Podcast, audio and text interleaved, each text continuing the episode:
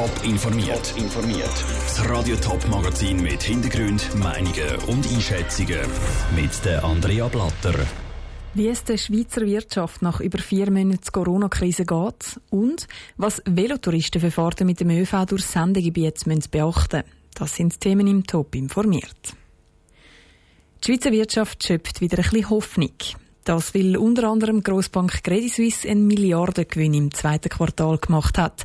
Und zwar trotz der weltweiten Corona-Krise. Auch der Kanton Thurgau hat am Morgen Good News verbreitet. So ist zwar viel Geld für Kurzarbeitsentschädigung ausgezahlt worden, es haben aber nicht alle Firmen Geld wollen, die ursprünglich einmal einen Antrag gestellt haben. Kann darum mit den positiven Zahlen von der Credit Suisse und aus dem Kanton Thurgau daraus geschlossen werden, dass es mit der Wirtschaft nach der Corona-Krise langsam wieder aufwärts geht?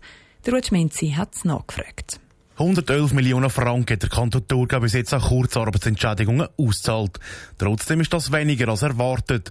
Ursprünglich haben 6000 Unternehmen Kurzarbeit beantragt, aber nur knapp 4000 haben die schlussendlich auch eingeführt und jetzt Geld wollen.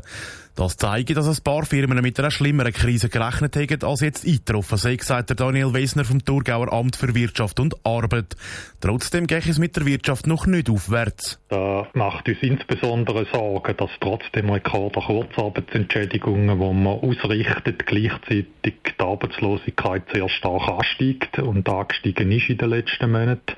Wir haben Stand heute 50 Prozent mehr Arbeitslose, als wir das vor zwölf Monaten zur gleichen Zeit hatten. Er glaubt dann auch, dass in den nächsten Monaten noch mehr Kurzarbeitsgesuche werden gehen. Neben der positiven Zahl aus dem Thurgau hat der Credit Suisse bis jetzt die Corona-Krise gut überstanden. Im zweiten Quartal hat die Grossbank Gewinn von über einer Milliarde Franken gemacht. Doch auch das zeige nicht, dass es mit der Wirtschaft schon wieder aufwärts geht, sagt der Radio-Top-Wirtschaftsexperte Martin Spiller. Ich würde aufgrund von guten Resultaten nicht auf den Rest der Wirtschaft schliessen, weil Banken die profitieren von der intensiven Handelstätigkeit äh, den Anlegerinnen und Anlegern. Das sind sehr spezielle Faktoren, die zu den guten Resultaten geführt haben. Die Wirtschaft als Ganzes geht durch eine grosse Krise und diese Krise werden die Banken auch noch spüren, einfach später als der Rest der Wirtschaft.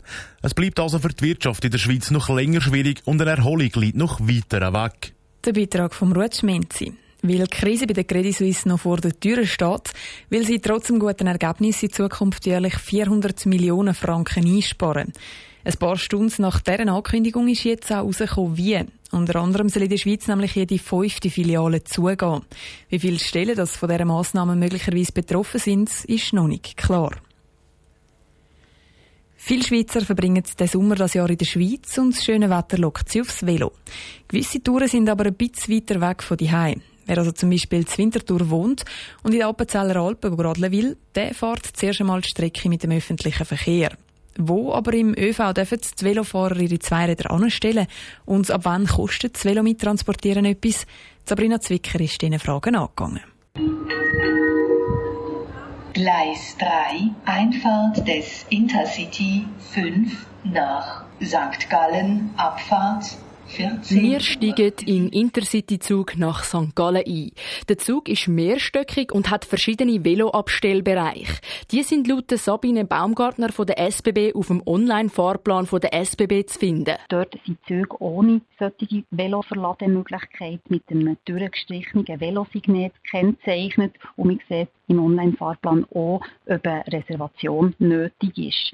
Die ist zum Teil obligatorisch, beispielsweise während der Saison in den Zügen Jura-Südfusslinie oder durch den Gotthard-Basistunnel. Fürs Velo postet die Velofahrer ein Billett zum halben Preis.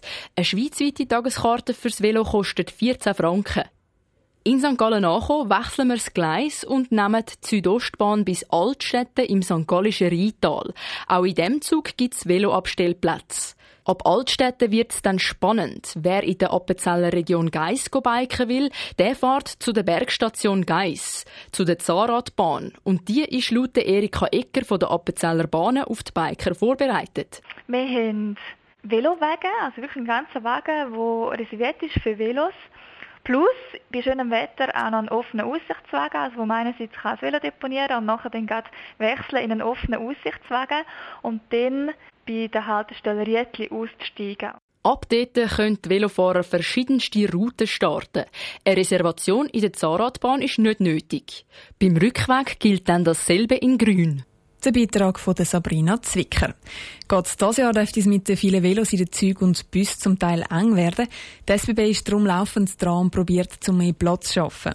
Wer sonst einmal mit dem Postauto, Tram oder Schiff unterwegs ist, informiert sich am besten im Internet oder per App darüber, ob Velos können mitgenommen werden und wie das, das genau funktioniert. Top informiert, auch als Podcast. Mehr Informationen gibt's auf toponline.ch.